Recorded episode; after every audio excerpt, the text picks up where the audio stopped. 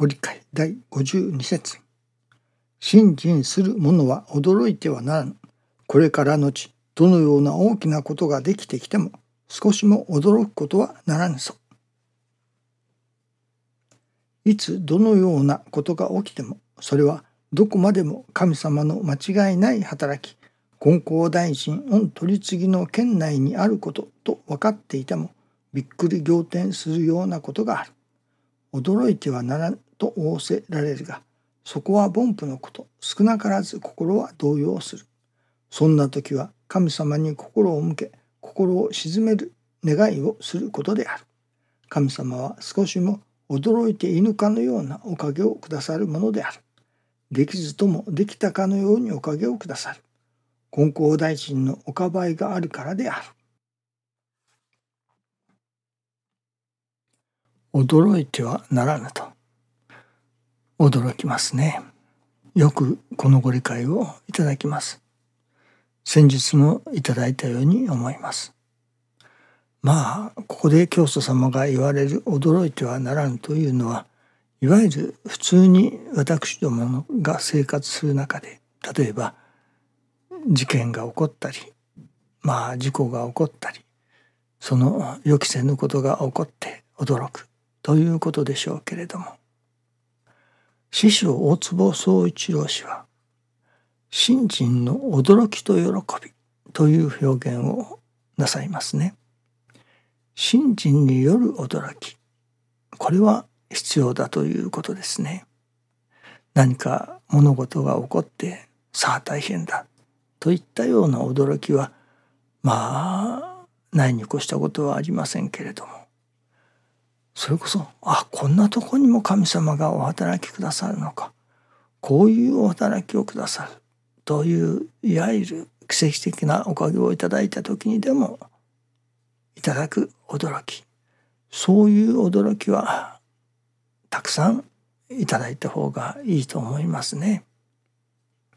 信心の驚きと喜び。これはどれだけでもいただいた方が良いと。今朝教えていただきますのは「より」ということなのですね。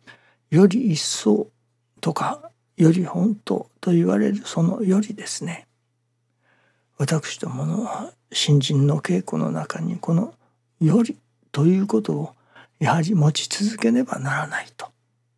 これは道を求め続けるあるいは求道の心求道心とも言えるのかもしれませんね。それがなくなるそうするとまあ底止まりになると。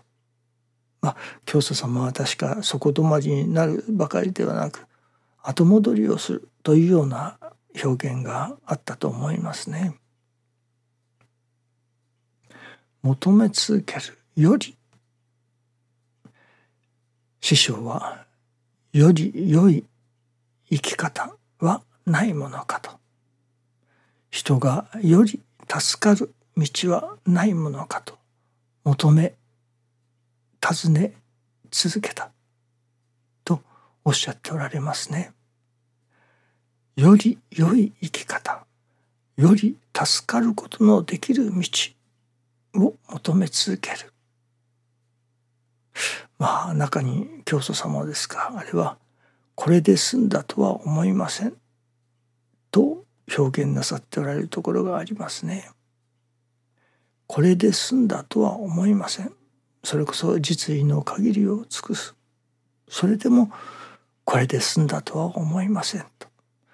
より実意はないものかと。今まで十の実意をしてきた。貫いてきた。そしたらより十一の実意はないものかと。いわばよりというそのもう一つ上を求めていかれるわけですね。その心がないとマイホーム的な信心で止まったりここまででやりやれこれだけおかげをいただいたからやれやれと信心がもう止まる止まるどころか後ずさりをしてしまうということになりますね。師匠は常に本当からより本当を求めていかれたと。今の本当はこれはまた絶対です。絶対本当です。しかしもっとより本当があるのではないかと。より本当を求めていかれた。そして神様がそこにより本当のことを教え続けられたと。ご共同を続けられたということですね。より何とかの生き方ということなのですね。それは道を求める。求め続ける。今10のおかげをいただいているならばそれならば11の12のおかげを。人が1人助かっているならば2人助かるようなあるいは3人助かるようなより良い助かりようまたより多くの人が助かるにはどうすればよいか。そのよりなんとかということになるわけですね。そういう生き方をしてくれよと神様が何か求めておられるような感じがいたしますね。より良いより本当のあるいはより多くのまあ英語で言えばベターとかモアとか表現されるものではないでしょうかね。今確かにありがたみをいただいている。ありがたさをいただいている。あるいは新人の喜びをいただいている。とすればもっとより喜べる道はどうしたらいいだろうか。よりありがたくなるにはどうしたらよいだろうか。神様のお役に立ちたいと願っている。そこからさらにより神様のお役に立つ道はより神様に喜んでいただけるにはどうしたらよいのだろうか。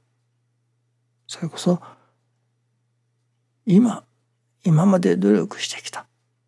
それよりもっとより一層師匠により一層神様に喜んでいただく。お役に立つためにはどうあったらよいのだろうか。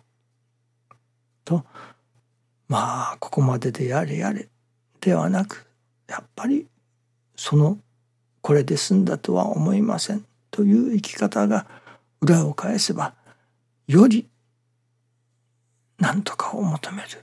より一層お役に立つ道を求める。より一層神様に喜んでいただくことは何だろうかと。より一層ありがたくなる道を求める求め続けるということですね。そういうあり方になってくれよと。そこにはそれこそ限りない精進がありその限りない精進に初めて限りないおかげもいただけれるということになりますね。